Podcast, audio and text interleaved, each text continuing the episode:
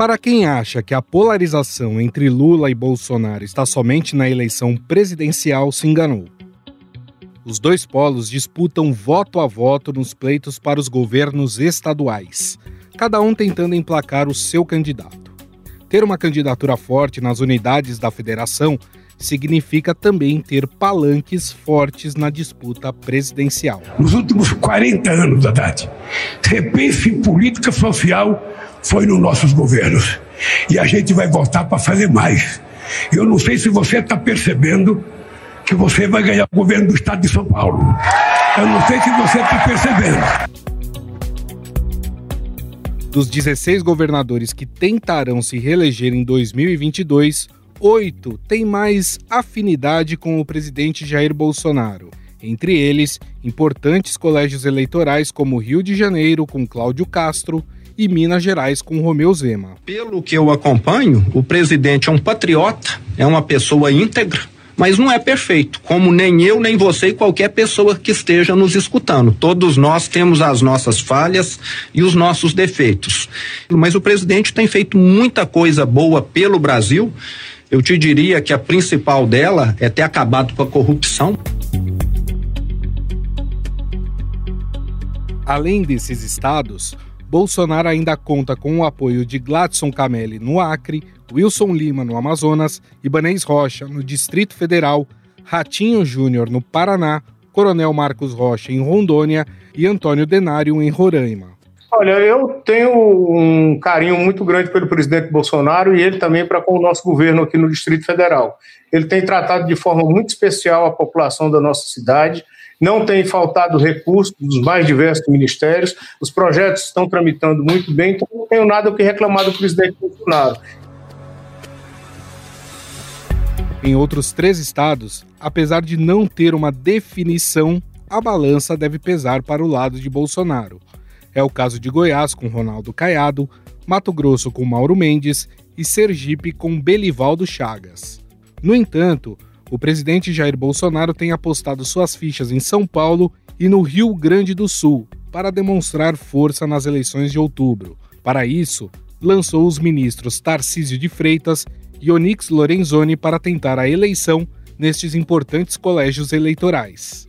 Conversei com o Tarcísio, ele topou aí ser pré-candidato né, ao governo do estado de São Paulo tem feito um trabalho que é reconhecido por todos. Agora, o Tarcísio pode sim ser uma esperança para São Paulo.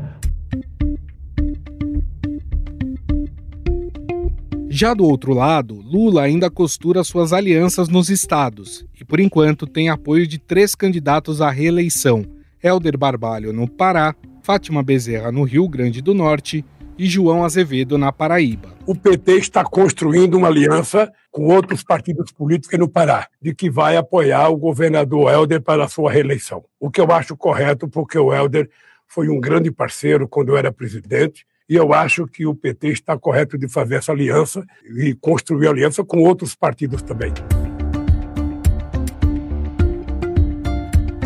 Grande aposta do PT é nas candidaturas de novos nomes para as disputas estaduais, como é o caso do senador Fabiano Contarato no Espírito Santo.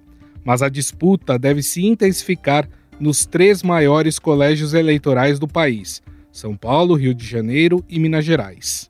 Para isso, os petistas lançaram o nome do ex-prefeito Fernando Haddad para o Palácio dos Bandeirantes. Olha, nós estamos fazendo um programa é, de governo para apresentar agora nas eleições de outubro diferenciado. A gente quer fazer um programa que dialogue com as características de cada região do estado. Porque às vezes a pessoa que mora em São Paulo, ou até a pessoa que mora fora de São Paulo, acha que o estado de São Paulo é homogêneo, é igual em todo canto. E a gente sabe que não é.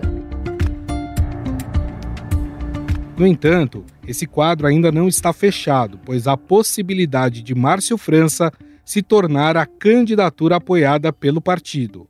França é do PSB e tem como um de seus aliados Geraldo Alckmin, que será vice na chapa de Lula para presidente. A gente não pode eh, deixar de falar que a história com o Haddad é que nós fizemos uma proposta para o PT, nós que eu falo, nosso partido, que era no início do mês de junho, final de maio, temos uma pesquisa que colocasse o meu nome e o dele, é, e quem tivesse na somatória de intenção de voto mais poderia votar, voto mais poderia votar, é, seria o candidato. Na última pesquisa IPESP, Haddad aparece com 29% das intenções de voto. Márcio França tem 19 e o candidato de Bolsonaro, Tarcísio de Freitas, 13. O problema é que Fernando Haddad tem uma rejeição muito alta, próxima dos 50%, o que poderia prejudicar sua eleição em caso de segundo turno. No Rio de Janeiro, a disputa entre Lula e Bolsonaro também promete ser emocionante. Marcelo Freixo, do PSB, está tecnicamente empatado com o atual governador Cláudio Castro nas intenções de voto. Na pesquisa estimulada, ou seja, quando são apresentadas as opções de candidatos aos entrevistados, o cenário é o seguinte: Fernando Haddad, do PT, aparece em primeiro, com 29%. Márcio França, do PSB, vem em seguida com 19%. Na sequência, aparece Tarcísio de Freitas, do Republicanos, com 13%. Já em Minas, Bolsonaro leva vantagem sobre Lula. Romeu Zema, do Novo, está com mais de 10 pontos à frente de Alexandre Calil, do PSD, que é apoiado pelo petista. Foi divulgada hoje uma nova pesquisa eleitoral da Quaest Genial. A gente vai dar uma olhadinha no resultado para o primeiro turno da eleição para o governo de Minas Gerais. Na pesquisa estimulada, o atual governador mineiro, Romeu Zema, do Novo, lidera com 34% das intenções de voto. O prefeito de BH, Alexandre Calil, do PSD, vem em seguida com 21%. Mas não é apenas o PT que terá que lidar com alguns atritos nas eleições estaduais, como no caso de São Paulo. Jair Bolsonaro também enfrenta o dilema de ter mais de um palanque em algumas unidades da federação. No Rio Grande do Sul, dois apoiadores se enfrentarão: o ex-ministro Onyx Lorenzoni e o senador Luiz Carlos Heinze. Desgaste de popularidade aonde o presidente vai e arrasta multidões. É, desgaste de popularidade do presidente mais popular da história do Brasil. Ele não tem que pagar lanche, ele não tem que desviar dinheiro público para carregar gente, ele não precisa de sindicatos e organizações de esquerda que recebem dinheiro de fora do país para fazer mobilizações. Afinal, qual é o papel e influências dos candidatos aos governos estaduais nas eleições presidenciais? Sobre esse assunto, vamos conversar com o repórter de política do Estadão, Pedro Venceslau. Tudo bem, Pedro? Tudo bem. Bom, vamos falar um pouquinho sobre eleições estaduais. Claro, todo mundo está muito focado na questão das eleições presidenciais, né? Nós temos aí dois polos que estão se destacando nesse momento, Lula e Bolsonaro, mas também há uma disputa deles em relação aos estados. Cada um deles quer conquistar mais estados, principalmente aqueles mais importantes, e aí eu estou falando dos grandes colégios eleitorais, né? São Paulo, Rio de Janeiro, Minas Gerais. O que a gente vê nesse momento, talvez, é um país um tanto quanto dividido, né? Você tem ali na região Nordeste a maioria dos candidatos ao governo do estado querendo o apoio de Lula, porque Lula tem ali o seu eleitorado mais forte e Bolsonaro que conquista um pouco mais de eleitorado, principalmente no sul do país, Rio Grande do Sul, Santa Catarina, Paraná. O que, que a gente pode esperar, Pedro? Essa divisão ela deve ficar mais evidente, mais próximo da eleição? Bom, primeiro a gente tem que ter em perspectiva que, além dos governadores que vão disputar a reeleição, que já estão no cargo, muitos outros vão assumir o cargo. São vices-governadores que vão assumir vão disputar a reeleição do cargo também. Nessa contabilidade geral, o Lula leva vantagem, porque vários, a maioria dos governadores do Nordeste e dos vice-governadores do Nordeste que vão assumir o governo estão com o Lula. Agora, é, é preciso relativizar um pouco isso, porque a eleição estadual, geralmente, quando o governador já está na máquina, ele conta com uma ampla coalizão, uma ampla coligação partidária. E a, a, prioridade do governador não é fazer campanha para o presidente, é, é, conseguir a própria reeleição. Então, você tem, por exemplo, alguns estados como Paraná. O governador do Paraná, Ratinho Júnior, é considerado um aliado do presidente Jair Bolsonaro, mas ele tem uma coligação amplíssima, que tem vários partidos que têm candidato próprio à presidência da República. Então, você mergulhar de cabeça numa campanha presidencial, sendo governador candidato à reeleição, pode não ser um bom negócio. Né? Aí fala-se muito do Zema, segundo maior colégio eleitoral do Brasil, Minas Gerais, governador do Partido Novo. Começa que o Partido Novo tem um candidato a presidente, que é o Felipe Dávila.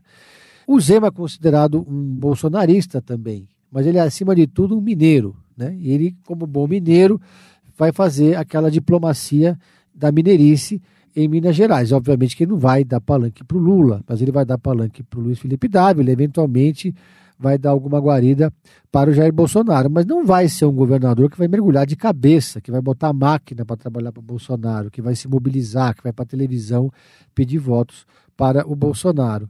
Aí você tem também outros estados que curiosos, por exemplo, o Helder Barbalho, né, e a família do Renan, os, os Calheiros, na Alagoas, Helder Barbalho, no Pará, são estados em que eh, a chapa do candidato que está no poder, a chapa da máquina, ela tem todo o espectro partidário envolvido dentro dela. E aí você também vai ter ali uma campanha em que não vai ser prioridade do candidato fazer campanha para o candidato a presidente.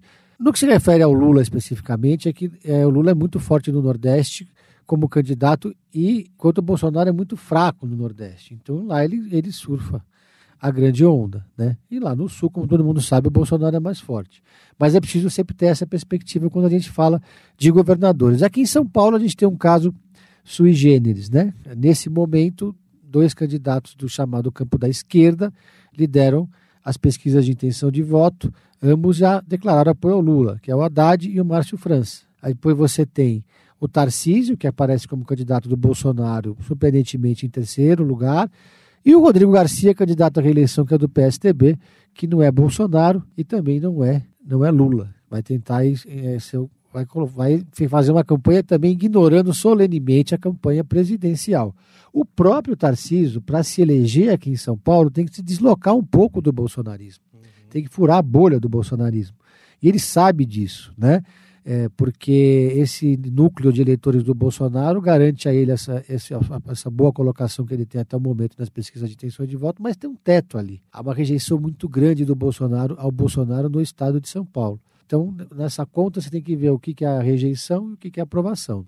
A gente já volta a falar de São Paulo, é, Minas, Rio de Janeiro, que são os principais colégios eleitorais do Brasil, e claro que há uma disputa, um interesse dos dois candidatos, Lula e Bolsonaro, nesses três colégios eleitorais, até visando né, um, maior número de votos em outubro. Mas é, você citou alguns candidatos aí ao governo do estado, principalmente no Nordeste, que são do MDB. Hoje existe todo um trabalho feito pela chamada terceira via para, por exemplo, ter a Simone Tebet como candidata única desse grupo é, nas eleições de outubro. Como é que vai ser, por exemplo, para o MDB ter que deixar de apoiar o Lula no Nordeste e apoiar Simone Tebet? Ou você acha que isso não vai acontecer? Os governadores vão bater o pé e vão continuar apoiando o Lula pela força dele ali na região? Antes de mais nada, os candidatos a governador, por mais que o partido tenha uma candidatura à presidência da República, eles fazem lá o jogo deles no Estado. Eles não, não há nenhuma obrigatoriedade na lei eleitoral que faça ou que obrigue o candidato a fazer a campanha para o candidato a presidente. Mas vamos falar de, de MDB e de Simone Tebet.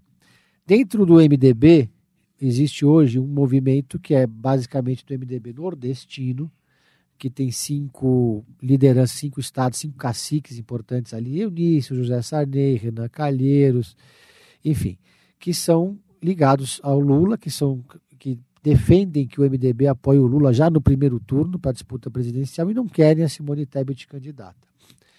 Lá atrás, quando o nome da Simone Tebet surgiu como pré-candidata do MDB à presidência, ela não era uma candidatura para valer nem no próprio MDB. A Simone Tebet entrou no, no tabuleiro, no play, para resolver um problema da diplomacia interna do partido.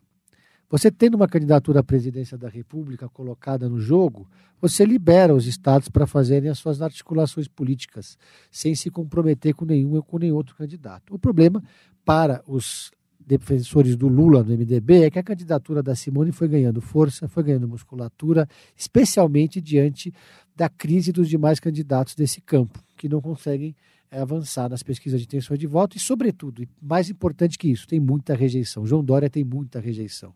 Sérgio Moro saiu do jogo. Agora vai ser candidato a deputado federal ou a senador aqui em São Paulo. União Brasil lançou é, agora na, na quinta-feira a candidatura do Luciano Bivar à presidência da República, que na verdade ele é um candidato a vice, uhum. está entrando para marcar posição. Dentro dessa, dessa equação toda, o próprio ex-presidente Michel Temer foi chamado, foi acionado para ajudar nessa costura política, e a Simone Tebet começou a fazer um trabalho de conquista do MDB, tijolo por tijolo. Até a última contabilidade que eu tinha feito, cerca de 15 dos 27 diretórios estaduais do MDB, sendo os diretórios com maior número de delegados na convenção do partido, que vai ser em julho, estão formalmente apoiando a Simone Tebet. Ou seja, se a convenção do MDB fosse hoje, e se eles fossem para voto, a Simone levava. Então, dentre os candidatos da terceira via, a Simone hoje é, é a quem tem o nome mais consolidado. Além disso, a Simone, por ser uma candidatura feminina, por ser uma mulher, ela, ela quebra aquele argumento de que o partido não teria dinheiro para a campanha, porque existe uma cota de 30% do fundo eleitoral para mulheres. Essa cota pode ser toda colocada na candidatura da Simone se ela encabeça a chapa. Uhum. Dentro do próprio PSDB, dirigentes do partido, da cúpula do partido, e não só os dissidentes, né? não só aquele grupo liderado pelo João Dória, pessoal da bancada, pessoal, enfim, da executiva do partido, já tem essa avaliação que a Simone hoje é o nome mais forte já não há tanta resistência. Lembrando que está marcado para o dia 18 de maio esse consórcio dos partidos que tem MDB, PSDB e União Brasil, eles marcaram para o dia 18 o anúncio de qual vai ser o candidato único ou a candidata única dessa chapa. João Dória está aí lutando, ele é um político persistente, resiliente, é quem tem hoje a maior estrutura de todos os pré-candidatos, tem um belíssimo comitê aqui na Avenida Brasil em São Paulo, contratou agora o marqueteiro Lula Guimarães, tem dinheiro do fundo partidário para fazer a pré-campanha, mas o PSDB não quer abrir o cofre para o Dória para a campanha. Uma campanha presidencial, Gustavo, ela custa pelo menos 70, 75 milhões de reais. Esse dinheiro, numa campanha presidencial,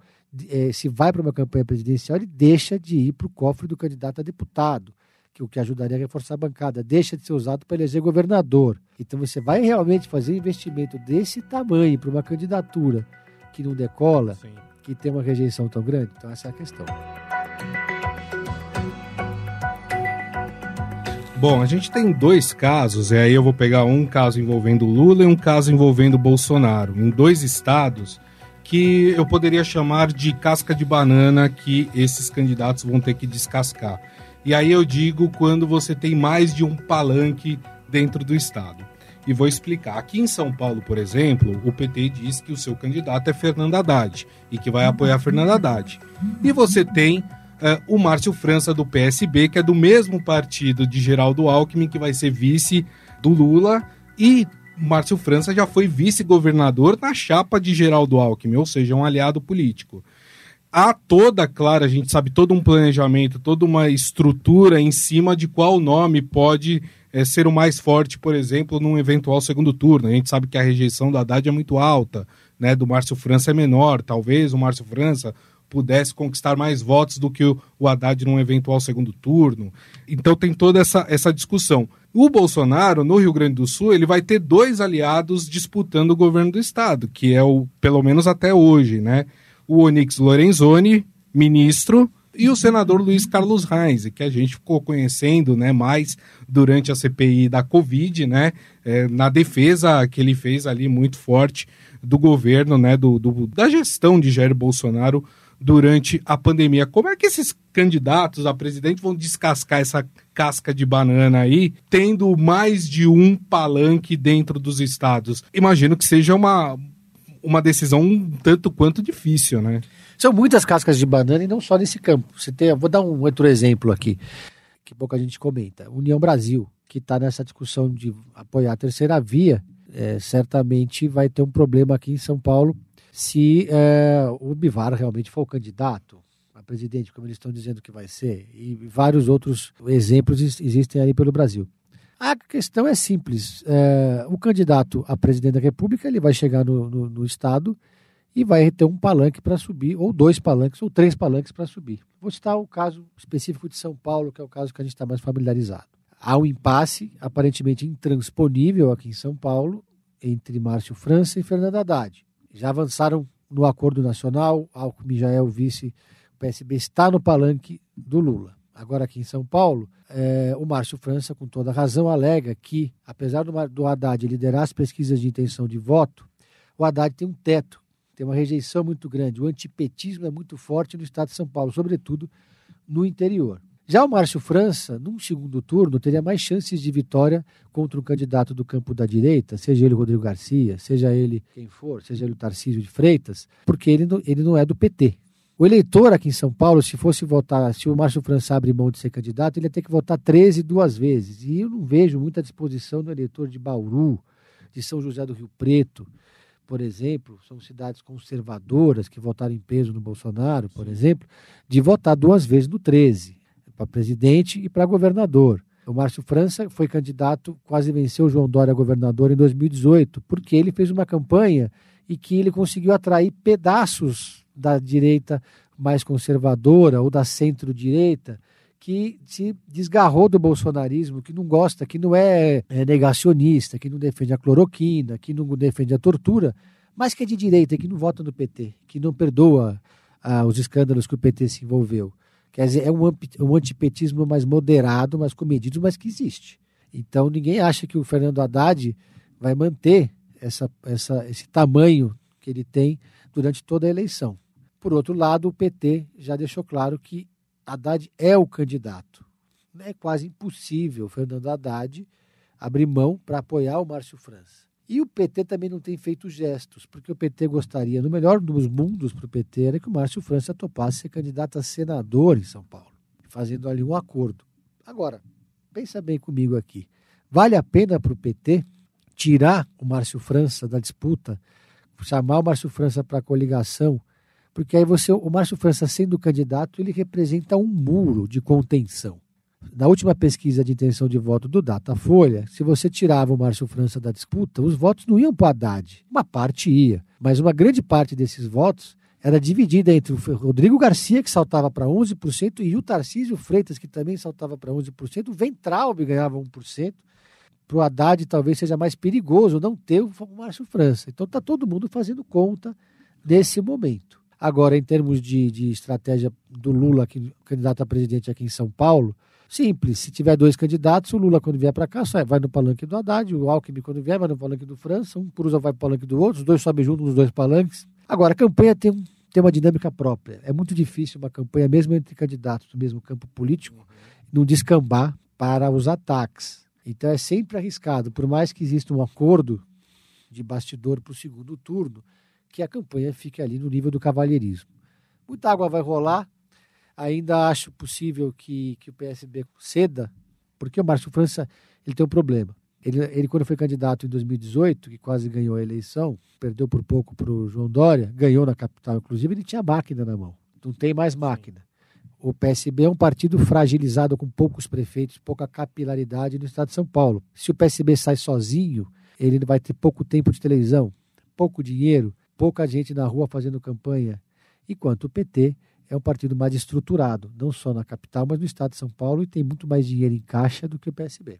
Só para a gente encerrar, Pedro, e aí pegando esses três estados, né, São Paulo, Minas e Rio de Janeiro, né, que são os três principais colégios eleitorais do Brasil, o quanto que é importante você ter o máximo de palanques visando uma eleição presidencial nesses locais?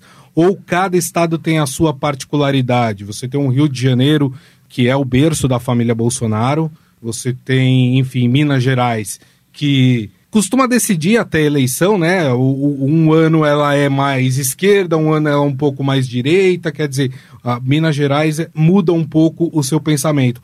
São Paulo também, na capital e na grande São Paulo, mais progressista, vamos dizer assim, no interior é mais conservador. O quanto que, que ter o máximo de palanques faz a diferença nas eleições? São os três maiores colégios, colégios eleitorais. Qualquer candidato a presidente que tenha perspectiva de vitória precisa estar bem colocado nesses três estados. O Bolsonaro e Lula têm bons aliados nesses três estados, nos três maiores colégios eleitorais. Mas sempre há um porém. No Rio de Janeiro, a gente tem uma polarização entre, de um lado, né, o Marcelo Freixo e do outro, o governador Castro. O governador Castro montou um amplo palanque, porque todo governador que está disputando a reeleição tem caneta na mão, tem dinheiro, tem cargo para dar, é fácil, é mais fácil para esses governadores construir um grande palanque e ter maior tempo de televisão. E a prioridade do Cláudio Castro é se reeleger. Então, há entre os bolsonaristas muita desconfiança em relação ao Cláudio Castro. Há, há quem diga no Rio de Janeiro, e isso é um, é um temor da direita do Rio de Janeiro, que na verdade o Cláudio Castro possa ali meio que ignorar o Bolsonaro, dependendo do resultado das pesquisas, ficar ali em cima do muro. De qualquer forma, há uma tentativa de construção de uma terceira via no Rio de Janeiro, liderada pelo prefeito da capital, Eduardo Paes, do PSD. O Eduardo Paes está com a opção de lançar o ex-presidente da OAB, Felipe Santa Cruz, mas pode também lançar uh, o pai do Rodrigo Maia, César Maia, ou então um nome do PDT. É, seja qual for esse candidato, ele, ele vai entrar na disputa para tentar quebrar uma polarização que está muito consolidada. Lá atrás, segundo me contou o próprio Rodrigo Maia, ele chegou a propor para o Lula que o, o, Eduardo Paes, que tem a máquina da prefeitura na mão, e o PSD, e o PT e o PSOL chegassem num acordo, e o PSB também lá no Rio de Janeiro, e lançassem o presidente da Assembleia, que deixaria o PT e iria para o PSD, então ele seria um nome que uniria todos os campos contra o bolsonarismo.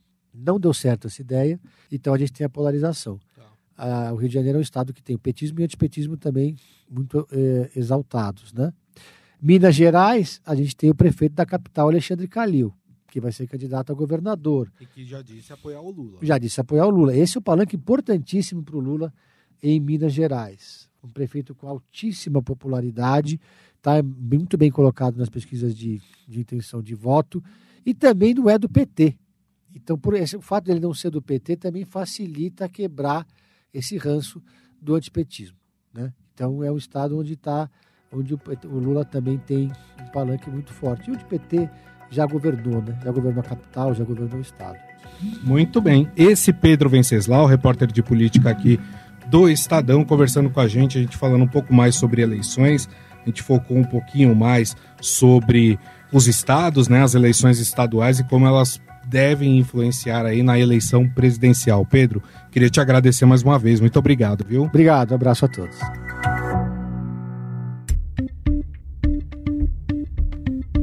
O Estadão Notícias desta segunda-feira vai ficando por aqui. Contou com a apresentação minha, Gustavo Lopes. O roteiro, a produção e edição é de Jefferson Perleberg e Ana Paula Niederauer. E a montagem é de Carlos Valério. O editor do núcleo de áudio do Estadão é Emanuel Bonfim. Mande seu comentário e sugestão para o nosso e-mail podcast@estadão.com. Um abraço e até mais.